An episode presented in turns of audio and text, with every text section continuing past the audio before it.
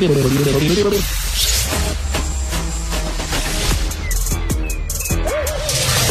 Bocoté. Il représente un segment très important de l'opinion publique. Richard Martineau. Tu vis sur quelle planète? La rencontre. Je regarde ça et là, je me dis, mais c'est de la comédie. C'est hallucinant. La rencontre. Bocoté. Martineau.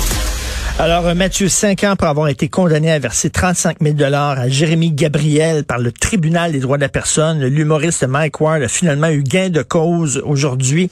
La Cour suprême, suprême a tranché en sa faveur, mais cinq juges contre quatre.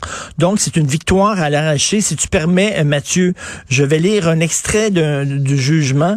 Bien que M. Ward prononce des méchancetés et des propos honteux liés au handicap de M. Gabriel, ces propos n'incitent pas l'auditoire à traiter celui-ci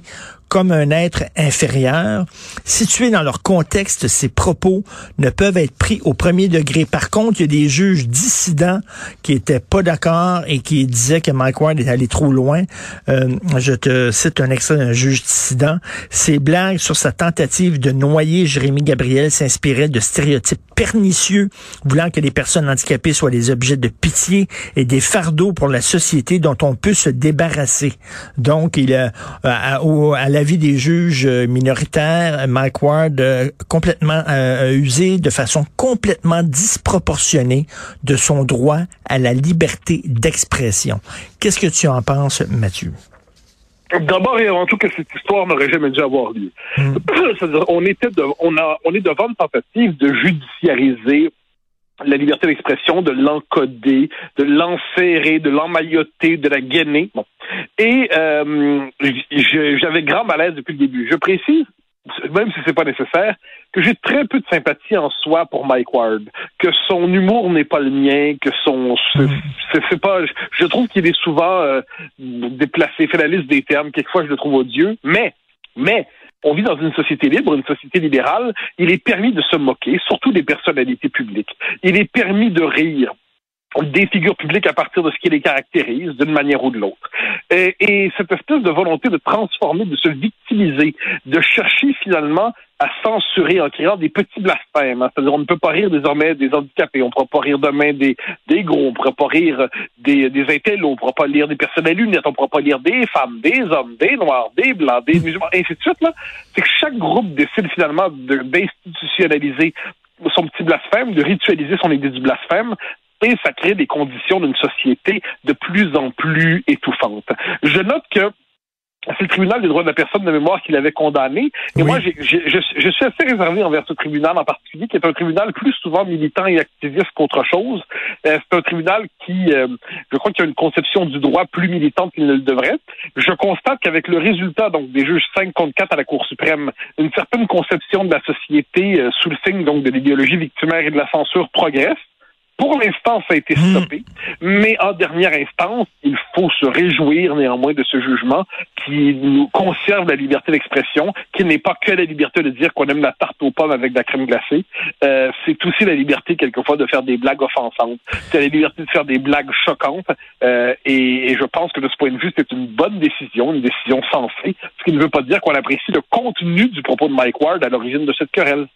Écoute, moi, le, feeling que j'ai, Mathieu, c'est que si ce jugement-là avait été rendu, mettons, il y a trois ans, ça aurait été six juges en faveur de Mike Ward, trois juges contre, et quand, si ce, ce jugement-là aurait été prononcé dans trois ans, ça aurait été six juges contre Mike Ward et trois juges pour.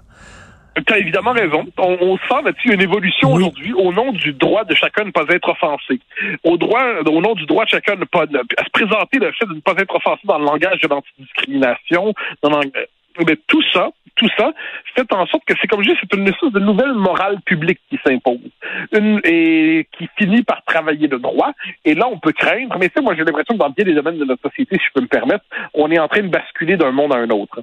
Et, euh, et sur ce coup-là, c'est une décision importante, mais sachant l'évolution des mentalités qui poussent à l'interprétation du droit, on peut croire qu'il s'agit d'un presque d'un barreau d'honneur ou d'une dernière décision courageuse avant que nous ne basculions derrière devant euh, vers cette espèce de tyrannie des victimes autoproclamées qui cherchent toujours à faire taire euh, au nom du droit ou à faire payer au nom du droit ceux qui auront usé de leur liberté d'expression d'une manière qui nous euh, qui nous est désagréable. Mais le, le, le système de justice ne devrait-il pas être protégé des modes? Ouais, sur le droit, dans les faits, oui, mais comment faire? C'est-à-dire que, que le droit soit influencé par des mentalités globales. Soit, euh, c'est un fait. Prends simplement l'exemple des droits de l'homme. Hein, C'est-à-dire, la définition originelle des droits de l'homme et ce qu'on en fait aujourd'hui, c'est deux mondes parallèles. C'est-à-dire, euh, selon ce qu'on appelait la discrimination hier, la discrimination aujourd'hui, les juges ont sans cesse étendu leur interprétation de certains principes. Ils ont sans cesse étendu leur interprétation du droit.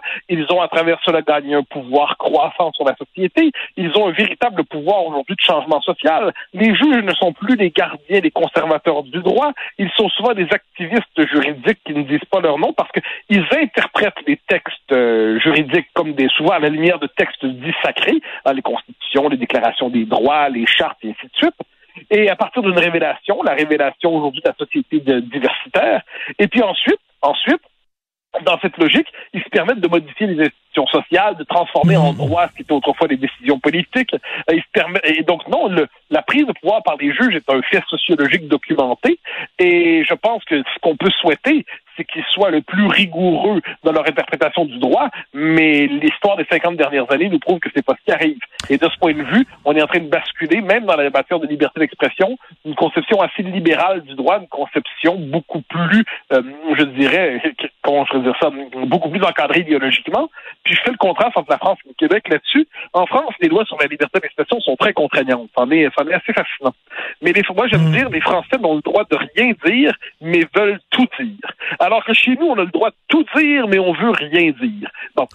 mais, mais j'ai l'impression que dans quelques années, on ne pourra plus tout dire et que finalement, ces inhibitions, ces interdits vont finir par modeler le droit directement. Et tu sais que, euh, bon, Justin Trudeau, au cours de ses mandats, a nommé des juges sur la Cour suprême. Là, je peux pas te dire si les juges nommés par Justin Trudeau euh, font partie des juges dissidents, c'est-à-dire des juges anti-Mike Ward, mais ça ne m'étonnerait pas. Il me semble que les juges nommés par Justin Trudeau, d'après moi, ils sont assez sympathiques à l'idéologie woke. Ah ben, c'est une chose à vérifier, c'est une bonne question à poser. Effectivement, je, je, regarderai, je, je, suis curieux, tu fais une bonne observation ça reste à voir. Mais effectivement, les, les juges, en fait, ne sont pas des êtres inanimés. Hein, C'est-à-dire ils ont une subjectivité. Et puis, je connais aucun pouvoir qui, dans la vie, ne cherche pas à s'étendre. Ça, c'est une question de base. Tous les pouvoirs cherchent à s'étendre. Le pouvoir des juges cherche à s'étendre aussi aujourd'hui. Comment peut-il s'étendre, puisqu'il ne, dépendent pas de l'élection? Eh bien, ils ont mis des interprètes des textes sacrés. Puis les textes sacrés, donc les chartes, sont plus importants que la décision populaire. Donc, ils sont là pour encadrer, définir, structurer le débat public. Puis la souveraineté populaire doit s'exprimer dans les paramètres fixés par ces textes sacrés, interprétés par les juges, qui ont véritablement une fonction cléricale aujourd'hui. Bon, alors ça, qu'est-ce qui se joue à travers ça? C'est un changement de régime politique fondamentalement nos sociétés en passant. On appelle ça l'état de droit aujourd'hui, mais c'est une blague. L'état de droit, c'est pas ça. L'état de droit, c'est la défense des libertés publiques. On nomme aujourd'hui état de droit le gouvernement des juges. Et ce qui se passe dans l'affaire Mike Ward, c'est qu'on voit le basculement de la légitimité d'un ancien modèle à un autre avec le jugement tel que tu dis, 5 contre 4. On voit que deux conceptions s'affrontent et hmm. on sait vers où va le, le, le, le, le, le courant historique. Il ne va pas vers la défense de la société libérale. Et on en fait l'expérience de plus en plus. Tout à fait. Mais on a le droit hein, euh, euh, Mathieu, on a le droit à la bêtise, le droit au mauvais goût, le droit même à la grossièreté, le droit à l'erreur. Ah oui, bien sûr, mais on, aimerait l'avoir, hein, mais on va l'avoir de moins en moins. Parce que c'est le propre d'une société qui, euh, qui sacralise en fait la posture victimaire, c'est de transformer en absolu la sensibilité des victimes officielles. Et il y a des gens qui sont dans la bonne catégorie, d'autres qui ne sont pas. Ce qui fait qu'il y a des gens qu'on peut insulter, puis d'autres qu'on peut pas. Euh, je, vois ça souvent, c'est-à-dire on peut s'en prendre au physique d'une personne s'il est dans la catégorie des méchants, mais c'est pas très grave. Si on s'en prend au physique d'une personne qui est dans la catégorie des victimes, là c'est un scandale. Et ainsi de suite. Mmh. Là, ce qu'on voit, c'est que le droit a résisté une dernière fois, peut-être, une dernière fois. Euh, est-ce qu'il y aura d'autres jugements comme ça dans les prochains temps? C'est bien possible.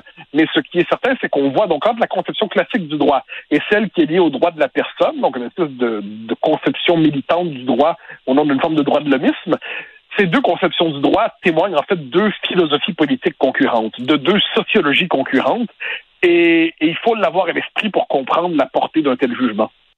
En tout cas, c'est une victoire, mais 5 à 4, pour moi, c'est une victoire amère et c'est une victoire même que je te dirais à la limite un peu inquiétante.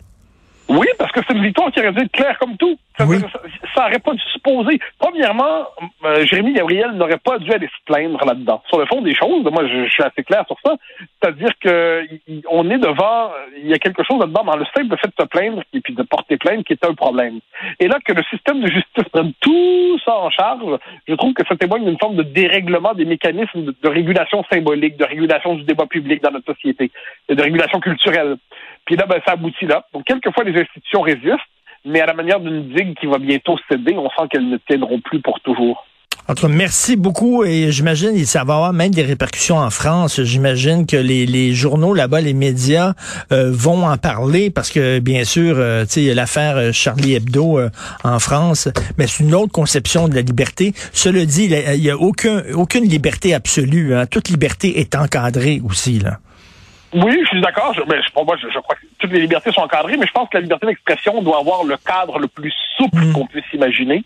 Euh, moi, si tu savais le nombre de fois où on m'a insulté de la manière, puis moi, de la, franchement, de la vraie diffamation, puis bon, je porte pas plainte parce qu'en dernière instance, je trouve que c'est épuisant, mais surtout parce que je considère que en dernière instance, il faut éviter de judiciariser ces choses-là. C'est euh, peut-être de devrais mais globalement, je pense qu'il faut éviter de judiciariser à outrance en ces matières. Je préfère les excès de la liberté d'expression aux excès de la censure. Et en terminant, euh, demain, tu reçois qui à ton émission CNews? Oui, je reçois la politologue Chloé Morin pour une question fondamentale aujourd'hui quel est ce goût de la radicalité? C'est-à-dire, là, on a en politique française en ce moment, il y a eu la question de la radicalité qui s'est posée. C'est de savoir qui est le plus radical en ce moment. C'est l'ancienne conseillère sondage, si je ne me trompe pas, de Emmanuel, euh, Manuel Valls, qui était euh, l'ancien premier ministre français. Euh, elle, est, elle est ancrée à gauche et elle a un point de vue très intéressant pour comprendre aujourd'hui, au-delà du débat politique traditionnel, qu'est-ce quelles sont les passions qui remuent aujourd'hui la vie politique. Donc, c'est mon invité demain. Alors, pour te regarder, regarder l'émission, bien sûr, tu vas mettre ça sur ta page Facebook, ta page personnelle. Absolument. Merci beaucoup, Mathieu Boccoté. Bon show demain. bye. Bye bye.